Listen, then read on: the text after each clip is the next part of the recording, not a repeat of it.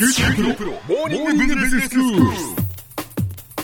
今日の講師はグロービス経営大学院の村尾恵子先生です。よろしくお願いします。よろしくお願いします。先生今日はどういうお話でしょうか？今日は自分の意見がある人ということについての特徴を見ていければなというふうに思います。はい。いつかあの自分の意見が言える人みたいな話をしたことがあったんじゃないかなというふうに思うんですけども、ええはい、まあ、そもそもあの自分の意見が言える人は、まあ、当然自分の意見があるわけですよね。うん、でまず言える人っていうところをもう一回考えてみると、え、まずそもそも何をこう問われているのかっていうようなところの本質をちゃんと理解をして、はい、でそれに対してちゃんとそれに答える形で自分の意見があって、うん、であった上でそれを正しくちゃんと伝えることができて、うんうん、であとはそれをまあ伝えていく伝え方みたいな話だと思うんですよね。そうですね。だから自分の意見を言うっていうことにも、い、ろんなこう段階があっていくつもそれを踏まえていってちゃんと伝わるっていうことですね相手に。そうなんです、ええ、なのでまずは何よりも自分の意見を問われた時にちゃんと持ってるってことがとっても大事で、うんうん、まあ、よくあの会社の会議とかでもね「何々さん何か意見ありますか?」って問われて「特にありません」っていう人いますよね。はい、はい、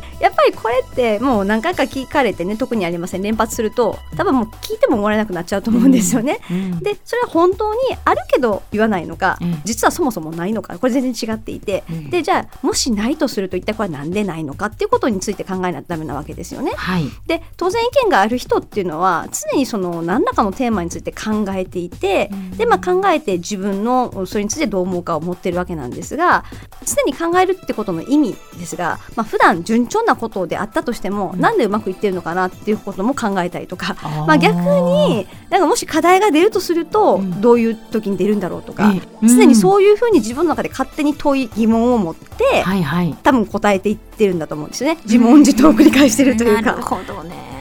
なのでこれよく分かんないなみたいなところが必ずやっぱり本来はあるはずで、うん、でそうなったら初めてあこの辺分かんないなって思ったら、まあ、調べてみたりとかっていうふうな癖が、まあ、ちゃんとそういう人にはあるというふうなことかな、うん、常にやっぱり自分にこう問うわけですね、うん、そうです、はあ、なのでふーんじゃなくて。ちゃんと。これはなぜなのかとかどういうことなのかっていうのを常にこう考える、い、ろんなことに対してですね。はい、そういうことです。で例えばこうまあやっぱり営業してる人なんかはよくあると思うんです、うん、まあ、担当者レベルではそんなに大丈夫なのかもしれませんが、うん、まあ、だんだんだんだん無事こう提案が通っていって、まあ、最後決済者のところにこう行った時に試されるような質問をされることがあるわけですよね、はいはい、なんかこういうことについてどう思うみたいな話だったりとか、うん、あるいは最近なんか競合の何々の動きがこんな感じでねなんかそういうのどうなのみたいな話でこう業界の会話なんかに展開されるようなこともあると思うんですが、まあ、その時に勉強しないとあそうなんですねとか、そうですよねっていうこう寒い会話にこうなっちゃうわけですよね。はいはい、自分の意見が結局言えないままってことですね。すまあないものだから。で、やっぱこれって特に上位職になればなるほど、試してるわけです常にこう問いを投げながら。でこの人はどこまで勉強する人なのかなとかどこまで関心持ててる人なのかなとか、実は試されてるってことにちゃんと気づかないとダメで、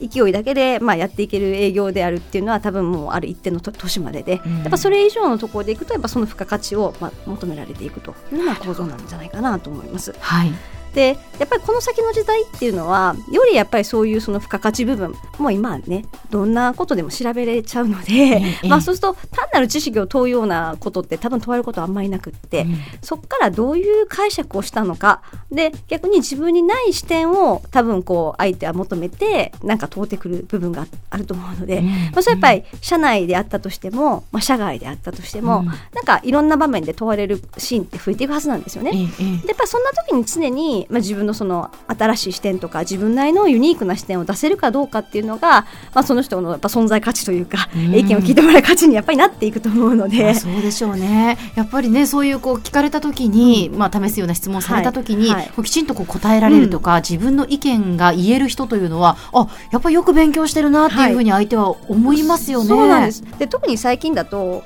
働き方改革とかについて御社の取り組みはどうなんですかみたいな話題なんかも、まあ、おそらくいろんな場面で聞かれることが、まあ、世間一般で言われる時事ネタ的な部分であるんじゃないかなというふうに思うわけですが、まあ、そうなるとやっぱり自社はまず例えばこういうふうな取り組みをしていますという事実をちゃんと言えて、はい、でなおかつその取りやってる取り組みそのものに対して自分はそれに対してこう思っていますみたいなこれやっぱセットで言えるといいんですよね。はい、そういうふうな形で返そうとすると、うん、最低限、まあ、そもそも働き方改革というものが一体何何なのか、うん、同時に意外と自分の会社の取り組みっていうことを正しく理解しておかないとそれはも話にならない知らないと話にならないわけですよね。ねうん、なのでやっぱりいちいちそのどんな情報もなんかこう何かにこう意見につなげるように解釈をしながら、まあ、自分でやっぱり常に考え続ける。そんなことがやっぱり大事で、うん、で、まあ、やっぱそんなふうに考えた時に自分はこう思うっていうことを言うためにはどういう観点から最低限こう考えるべきなのかっていう、何らかのやっぱり枠組みを持ってないと、はい、まあ、なかなかその考え始めることもできないっていうのも実は結構真実なので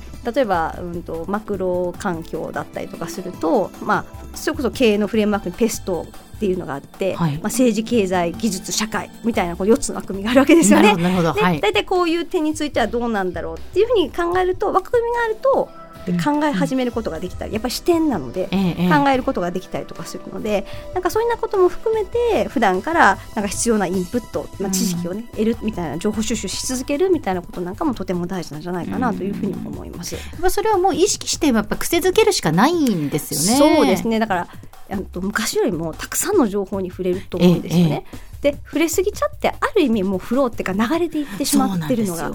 なんかもうネットでニュースをもうパッパッパッパッと見て、はい、ななんか情報だけ得た気になるっていうか。そうなんですよ。でもインプット確かに情報は見た。っていう状態でそれは、うんうん、でもそれについて自分の思考はこう回ってないわけですよね、ふーんって言って。ふーんで終わるんです。ふーんででなのでそういう意味ではやっぱりいちいちそれを、まあ、そのいっぱいの量に触れる人実は全然なくって、うん、丁寧にそれを見てこうやってどういう構造なんだろうねっていうのをちゃんと考える癖を実はつけていくのがとっても大事で。でも意外とやっぱりそういう意識がないまま、まあ、ある意味情報に溺れちゃっててでもそれで知ってる気になっちゃってる。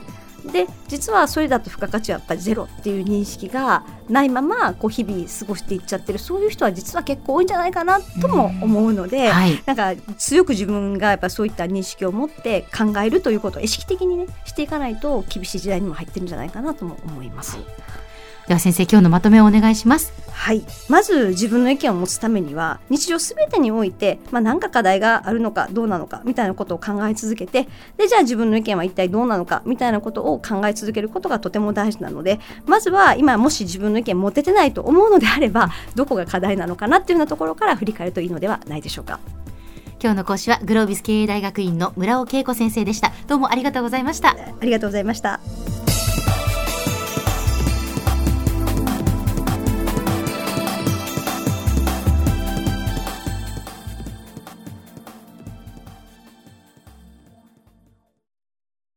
QT プロは通信ネットワーク、セキュリティ、クラウドなど QT ネットがお届けする ICT サービスです。